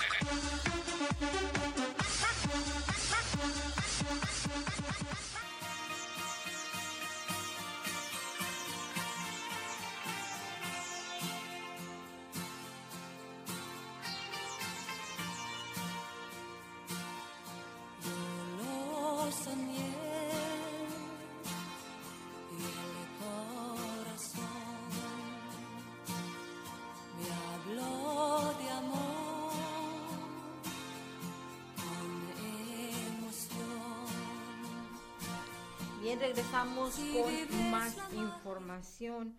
Este, ver qué hay de última hora para presentarles, pero eh, pues ya les decía hace ratito que está la Comisión Interamericana de Derechos Humanos pidiéndole a, al presidente que suspenda esa agresión en contra de los periodistas que se llama ¿Quiénes quieren las mentiras? Y la Fiscalía General de la República aprende al secretario de Seguridad Pública de Aguascalientes. Retomamos aquí con Hugo Aguilar, Tecate, en pie de lucha, ese pueblo tan hermoso que tanto me gusta, Tecate. Eh, decíamos de que, bueno, está eh, en proceso de, de saber qué está pasando ahí en el, eh, con el saqueo de arena. Bueno, ese es uno, pero tío, no tengo datos concretos. Sí, pero va a aportarlos. Pues van a, van a estar presionando, porque también eh, la directora dijo que Profepa también tiene que ver y Sí, no, la- le- no les contestan. O sea, no hay gente, no hay gente entregada a su trabajo, no hacen el trabajo que les. Profepa depende de Ruiz Uribe, acuérdate que él es el superdelegado y todas las dependencias dependen de él, tanto Profepa como Semarnat, pero son dos dependencias ausentes. La Profepa tendría que estar llevando la parte policíaca, tendría que estar haciendo las actuaciones policíacas y, y nunca las ha hecho. Ahí van a revisar, mira, vamos a hablar con el jurídico, vamos a revisar qué está pasando en los asuntos de los contratos. Ahí va a ser bueno, Sí, vamos a obtener buena información. Con el tesorero vamos a saber lo de el manejo del dinero, las deudas y demás. ¿Cómo están solucionando el problema de, de los pagos, los compromisos, a los contratos, todo eso? Eso lo veremos próximamente. O sea, vamos a Ahora, averiguar. también en, en- en- con, el, con el tesorero, yo creo que, y con el propio alcalde, habría que ver si, si ellos van a mantener esa, tienen la idea de mantener esa planta burocrática que para mi gusto y una de las principales acciones que debe haber hecho los gobiernos supuestamente de un cambio era haber recortado drásticamente la nómina porque los del sindicato de burócratas, eh, francamente hay muchos que no hacen nada, que nada más están ahí para cobrar. Digo porque pues, muchísimos años de, de conocer el movimiento de, de los ayuntamientos, en cómo se manejan los sindicatos. Y, y un ejemplo te voy, que siempre lo pongo, aquí en Tijuana, en Regidores, a la, a la entrada hay tres personas que toda la jornada laboral se la pasan comiendo. No hacen nada. Entonces yo no entiendo, o, o- o sea, cu- cuál es su aportación, su producto. Nada. Ujú. Es estar comiendo y comiendo y comiendo y consumiendo las horas para que les paguen. Sí, sí, sí, el y así por el ejemplo, así por el estilo, personal. hay muchísimos. Eh, nosotros no hemos visto, no hemos revisado si hay gente como antes, na- nada más ahí ocupando Sentando el espacio. el espacio. No lo hemos revisado. Nos hemos enfocado en las cosas acá internas. Sí. Y una de las cosas que sí vemos es como conocimos a los regidores, es muy diferente. Esta oposición son, son gente más abierta. Ajá. PRI y PAN y el PES han, han sido muy abiertos con nosotros. Y el de Morena varios también han sido muy abiertos. O sea, hay buen, hay buena, buen, buen repertorio. Digo, este, de los temas importantes que hemos estado siguiendo es lo de sindicatura, porque en sindicatura creo que va a tronar. Lo- el, el- el problema que inició, que recalcó el alcalde, es que ellos pidieron presupuesto este, Ah, extra. sí, que, que sindicatura como pres- pidió un presupuesto que... Ah, mucho, se muy- aumentaron compensaciones y demás, Ajá. pero hicieron algo que era fuera del reglamento, o sea, no sé si no lo pasaron por cabildo o nada más lo no. pidieron directamente a ella se, se- ella se tiene buena relación con Marina. Ajá. Entonces, no sé si lo hizo directamente el Congreso, pero les congelaron el presupuesto porque había irregularidades. Darío lo mencionó. Y esas irregularidades, obviamente que era pedir mucho más dinero. Pues es que si no está en el no. presupuesto, ellos lo aumentaron, pero lo- yo creo que el, el asunto aquí es que no lo aprobaron. Simplemente ellos lo aumentaron. Lo aumentaron sin el conocimiento del cabildo, lo ha de haber hecho de una manera sub- subrepticia, Así tratando de sorprender para sacar más recursos, cuando el, el presidente municipal pues no está, no se Es- está es- chupando el dedo. Es difícil porque sí necesitan presupuesto, pero yo no sé cómo se manejan de si, si tiene que estar justificado obviamente primero. Ellos, ellos Sí. revisan el para qué. Pero hay un Pero problema ahí. además no es un ente independiente. En el ayuntamiento todos dependen del, del presidente municipal, del secretario. Todas las corridas presupuestales y Sí. todo tienen que tener conocimiento absoluto el, el, el tesorero, el presidente municipal, el tesorero, y tienen que haber sido aprobados por cabildo. Sí. Bueno, Tanto entradas como salidas de dinero. Ahorita, ahorita yo no sé las situaciones de que si ya se descongeló o qué está pasando, pero, pero ese es un conflicto que creo que va a escalar, Ajá. porque hay, no hay, no tienen la preparación en sindicatura, ni en la pasada Ni en era un profesor, tampoco tenía preparación. ¿Y esta mujer qué, qué, qué formación académica tiene? No sé, no, No sé, se sabe. No, pero si hubiera tenido algo como licenciado, pues ya se hubiera sabido. Sí, no, es, ya. no es, No es. Nada más eh, se apoya en un licenciado que es su asesor. Ajá. y- Sí, ha de ser ama de casa, según se ve. posiblemente. Bu- Pero pues esa es, la, esa es la única falla que vemos ahorita, Sí. porque no vemos que va a haber procuración de justicia. No, no creemos que no, no se nota. No va a cumplir. No. Ajá. Entonces, nos, nos, ahorita nos estamos conformes con todo lo demás, Sí. porque la seguridad y lo de la basura está bien, y luego ya viene lo del bacheo, y luego están cobrando. Ese presupuesto de ingresos, bueno, la ley de ingresos que, que, presen- que presentaron, la dejaron igual como cuando la dejó Zulema, 720. Ujú. Y nosotros pensamos, pero ¿por qué no la bajaron? Y ellos nos justificaron, ¿sabes qué? Es que sí, se- es que sí iba a entrar. Lo que pasa es que nosotros íbamos a cobrar. Porque nada más de las de las prestaciones es como la mitad, 320 y tantos millones de las eh, participación, Sí, participaciones. federales, ajá. Ajá, entonces lo demás, dicen ellos, sí lo vamos a recaudar. Entonces, O sea, eh, y- tiene- ellos dicen, sí lo tra- vamos a la- usar. traen el su esquema Sí. una meta de recaudación Así es. y lo van a Y lograr. una de las cosas que pasó con el CUMIAI es por los permisos. Ajá. O sea, Porque entonces no- ni uno, ni un, ni un dinero entró Ajá. por recaudación de horas extras de los bares. Ah, pues, No estaba en los libros. Todo era así bajo la, ma- Sí, bajo la mesa. sí, sí. Y pues nunca había dinero para el mesa. ayuntamiento. O Pues sea, es, eso es lo que estamos esperando que lo judicialice sindicatura.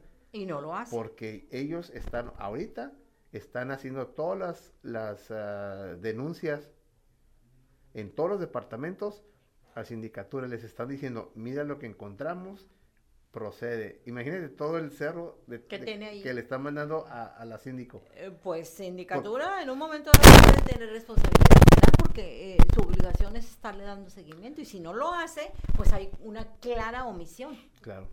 Clara omisión. Entonces vamos a esperar, vamos a ver qué hace, ¿no? Pero por ese lado, pues que sigan las cosas así, están mejorando. Lo que sí me impresionó es esa participación, porque, digo, la coordinación de este licenciado Pere- Pereira, Ajá. porque es una tarea muy pesada coordinar para cualquier acción todos los días en mesa de trabajo de todas las fuerzas. Sí. es, es impresionante tener que, ¿te imaginas esa mesa, las discusiones? Pues sí, me imagino que y es solamente la de Tecate, es Este cate Ah. nada más. sí porque hay una, supuestamente hay una estatal. Y, y hablamos supone- ayer con él sobre las cámaras, porque Martín, el grupo de Tecate Implucha, Sí. él es en un, este, en un grupo de empresarios que aportaron con Para equipo cámaras de seguridad, nadie las usa. El C4 ahí dice, ahí vamos y nos dice, pues les- ahí están las cámaras, pero nadie- no hay personal. Y le recalcamos ayer al coordinador, faltan policías y faltan unidades y falta personal para que para que hagan este labores de vigilancia. Fíjate lo que nos platicaron, que ellos han, han hecho rondas a colonias con todas los- las cabezas de las corporaciones para llegar a una, un- un- a una colonia para decirles que los presentarse y decirles cuáles son sus necesidades. Y toda la gente feliz llegando y contándoles de todo. Para que sea este un contacto real Directo. con- directo. Oye, pues Eso, está muy bien. y van a seguir Muy haciéndolo en las demás colonias. Y, de- y él dice, me pueden llamar a mi WhatsApp también. Si, si hay un problema, pero nomás dice, lo único que yo necesito y que les pido es que denuncien para que exista un- claro. un, documento Claro, que que pueda seguir- seguir. claro. Pero fíjate, cuando hay la voluntad Sí. De hacer el trabajo, cuando hay eh, ese interés de sacar adelante un proyecto, de sacar adelante una a, a una ciudad, el gobierno de una ciudad es Siempre, totalmente- siempre nos hemos sentido muy ajenos a, a las Sí. fuerzas. Sí, sí. Hasta así como que ni les No, hacemos no, caso. no, y ni les tienes confianza. a- aparte, ¿no? Ajá. Pero se, se ve que hay una, una política nueva. ¿Cómo se llama el secretario de Seguridad Pública, el, el jefe de la policía ahí en Tecate? No me acuerdo. No te acuerdas, pero, pero está dando resultados también. Ah, Por lo que veo, el alcalde tiene, trae el control de todo. Sí, pero lo han cambiado tantas veces. Bueno, en esta, en esta, como nos han cambiado tantas veces el director, no me acuerdo el nombre ahorita, no lo conozco. Y, y otra de las cosas también es, si supiste que renunció el fiscal? El fiscal Irán, Irán, ¿qué se llama? Sánchez, creo. Sí. Sí, el Sí. que acaban de nombrar, ¿no? Yo no, lo vi en la noticia. No, ese no lo acaban de nombrar. Ese viene desde, eh, es de las herencias de Bonilla y del Titi Ruiz. El que acaban de nombrar es, Pero no acaba de salir en las noticias que ah, renunció un fiscal. Francisco I- I- Iván Carpio, ese es el que puso Marina del Pilar. Sí. Y ese es el que ahí está. El que eh, se fue es Irán Sánchez. Entonces, entonces ya es vieja la noticia. Es, pues no es vieja, acaba de, creo que ayer renunció, pero se esperaba su, se esperaba ya su renuncia porque no es de este equipo. Vamos bueno, a la pausa. Okay.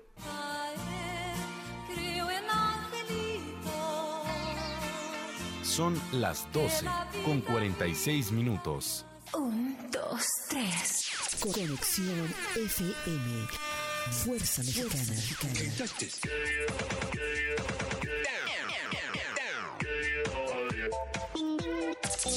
Estudios y oficinas en Boulevard Gustavo Díaz Ordaz, 12649, local 11C, Plaza Patria, Fraccionamiento El Paraíso. Tijuana, Baja California, México, México, México, México.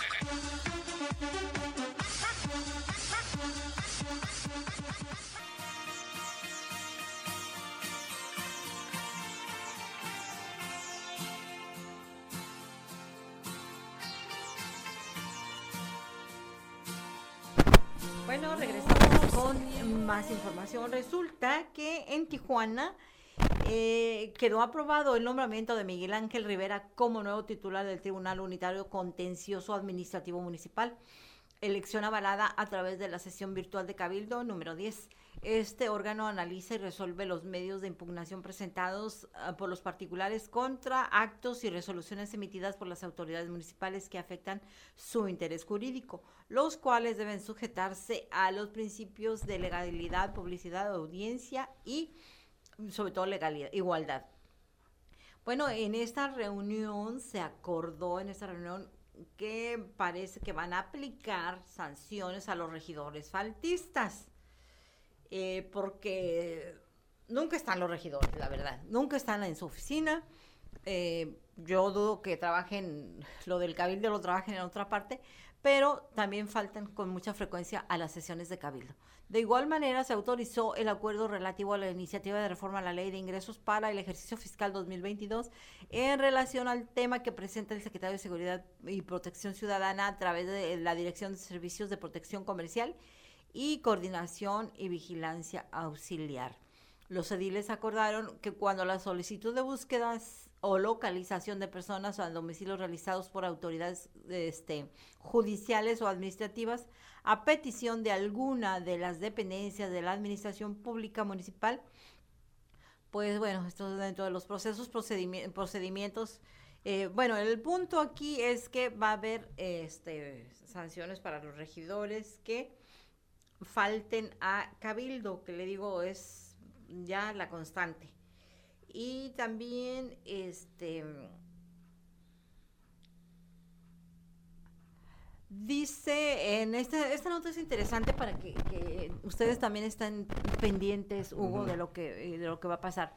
Reconoce el gobierno del estado que falló el mecanismo para defender a periodistas. El mecanismo estatal de protección a defensores de derechos humanos y periodistas falló como resultado de las deficiencias que aún tiene y que esperan subsanar en los próximos 30 días, reconoció el secretario general. Digo, no, la verdad eso es no tener madre.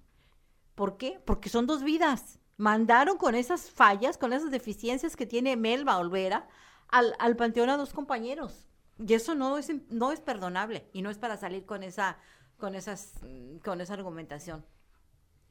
Eh, dice que eh, la Secretaría de Seguridad Ciudadana que cumplió con la protección a periodistas y, y que esto evidencia, eh, se evidencia lo contrario de que se cumplió. Bueno, aquí hay una falla de, del gobierno de- del Estado, de ese supuesto mecanismo de Melba Olvera y del ayuntamiento también. Ahí hubo fallas, una cadena de fallas y tendrán que corregirlas porque va a haber, les digo, actuaciones donde les finquemos responsabilidad a los funcionarios que se inscriben, para, que aceptan un cargo público para el que no están preparados y que como consecuencia de eso hay la muerte de una persona. Y ya les pone el ejemplo, cuando un médico se le muere un paciente por negligencia médica, va para la cárcel. En este vamos a empezar a tener actuaciones porque es imperdonable. Hugo, retomamos contigo. Sí. Eh, este mecanismo también incluye Tecate, incluye a todo el Estado y es una cosa, La- lo que no debe haber. Y, y- ¿Escuché bien o Marina hizo una comisión para investigar? Mm, Marina ordenó la, una fiscalía especial Así para es. investigar los crímenes de los dos periodistas. Y creo que esa fiscalía debe empezar por investigar a quienes estaban al frente de dar protección a los periodistas. Así es. Pues Pero no tienen que tener guaruras tampoco, ¿verdad? Pues dependiendo del nivel de riesgo. Eh, ya casi nos vamos, algo adicional sobre Tecate. Bueno, de Tecate, el tema fue la- seguridad ya, de la basura ya.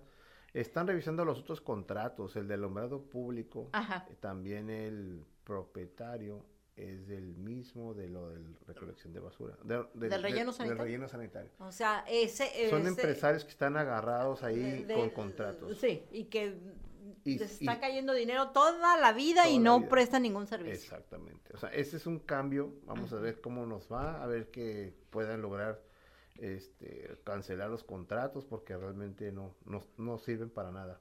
Ese es, el, ese es el lado que vamos a saber con el jurídico cuando lo entrevistemos la próxima semana. Cómo es la situación de los contratos. Y lo de, nos sorprende, fíjate, nunca hubo mención de ninguna huelga del sindicato de burócratas. Siempre No. se ponen en huelga Ajá, y esta vez, mira, no se supo nada. Así, así lo solucionaron. sí. Pues esperemos que, que el, el alcalde continúe. Son, con- son, son negociaciones. Sí, Hay que claro. saber. Sí, sí, hay que saber negociar y hay que saber en, en- en- en cuáles son los puntos débiles para apretar ahí, Así es. para apretar ahí. Y, y yo creo que el sindicato de burócratas tiene muchos puntos débiles también. Por lo pronto ahorita no tenemos ninguna queja notable para señalar en Tecate. Bueno, pues es un gusto que haya un alcalde joven que está dando resultados, que lleva poco tiempo y que los resultados pues están Pre- a la vista. predicciones que se va a lanzar después para gobernador. Así que ya sabes. Bueno, eh, esperando Ojalá. que, esperando que haga un, un- va a hacer un buen trabajo y seguramente que, que va, va, Sí. va dejando un buen trabajo, incluso no necesita ni hacer grandes campañas, porque ya hay todo un antecedente de, de, de apoyo, de respaldo ciudadano, y la gente no solamente lo apoya, le pide que sea el candidato, ¿verdad? Cuando Sí. hay un trabajo de excelencia, que es lo que deberían de estar haciendo todos. disponible para quien quiera platicar con él y dice, si quiere alguien, tiene necesidades, vengan a hablar conmigo, si el, hay un problema con que no puedan pagar un recibo, el predial, les hago un descuento a la gente que lo necesite. Así está ofreciendo. el plan. Muy bien. Pues Pues eso es eh, ahorita, ahorita todo. Ajá. Me comentabas algo de, de las reuniones que van a te- de esta alianza que, que van a establecer con, con las resistencias Oh, de, eh, un- sí, de Mexicali. Res- Resistencias Unidas de Mexicali, donde están eh, la, la señora Araceli Piña, Ujú. la conoces. Sí, claro, aquí le hemos Entonces entrevistado es varias muy veces. movida y, Sí, sí, y- y- y anda organizando y protestando y demás. Ellos están dándole seguimiento a las mesas de trabajo que se llevan con Semarnat para el desmantelamiento de, la de- cervecera, sí. Constellation Brands. Ujú. Es mucho que abarcar. Ellos también están viendo, este, cuando hay una maestra ahí, están viendo el asunto del, de los, del pago de los maestros. O sea, ellos organizan muchos, eh, muchos, temas. temas. en muchos temas. Y nosotros fuimos a hablar con ellos para eh, tocar el tema de- del sistema estatal anticorrupción, porque no hace nada todavía. No hizo Bonilla nada. No, al contrario, propuso lo, lo, fiscal, lo, lo reventó. ni magistrado. O sea, No, no, cual- no. no hay guillotina para los funcionarios corruptos. Ahora, eh, eh, estas resistencias de Mexicali, el, grupo que encabeza la profesora Mm. Araceli Piña, le están dando seguimiento a un tema muy importante que la próxima semana espero entrevistarla, que es la redu- eh, el problema del agua que sigue, sigue todo, no ha parado. Eh, el gobierno de Estados Unidos resta redu- redujo eh, la dotación de agua, la cantidad de agua que le corresponde al gobierno a, Baja California como resultado de, este acuerdo binacional que hay en México Estados Unidos. Y hay una reducción que, se va, que va a ir aumentando de manera gradual. Entonces ese es un tema extraordinariamente interesante en el que Tecate también debe involucrarse porque, y todas las ciudades porque nos afecta a todos. Es una realidad. El gobierno de Estados Unidos, eh, digo, yo pienso que dice, bueno, que se muera Tecate y que se, a que se muera Tecatito, mejor que se muera Tecate. También aumentaron las tarifas a la Sí. cervecera. A la, de- a, a la, a la de Te- ahí. El- el- la tarifa Sí. Industrial, Ujú. cuando estaba en Nereida, era de 45 pesos el metro cúbico. Ajá. Y uno paga 60, 70 Tú las pesos. subsidias. Ujú. Y ellos les aumentaron menos, a ujú. 75 pesos, de 45 a 75, o 70, creo que fue a Ujú. 70 pesos. Y creo que hicieron otro aumento para este año. Sí. al nivel industrial. Pero también hay un otro tema ahí que es la contaminación del agua que, que eh, desecha la Pues y se va tienen al un programa de las aguas moradas, eso que vuelven a mandar el agua para que vaya por el río y Ah. se limpie y se filtre. Ese es, un, ese es uno... Hace tiempo que me, me denunció aquí una señora que era que la estaban aventando a cielo abierto para que sola se, se, se limpiara. Sí, pero la que- mandan al río para que siga su casa. La mandan más arriba, agua tratada, para que vuelva a pasar otra vez por el río y ahí se filtre. Sí, lo, lo que la señora me decía, es vecina de ahí, es que eh, no está funcionando, que es una contaminación terrible. Voy a tratar de localizarla para que veamos esa parte. Bueno, pues Hugo, muchísimas gracias, muchísimas gracias a Marisol Rodríguez allá en la cabina máster y a las audiencias hasta aquí. Llegamos la próxima semana con más información en Voces Ecológicas de la Frontera y Agenda Social. Muy buenas tardes.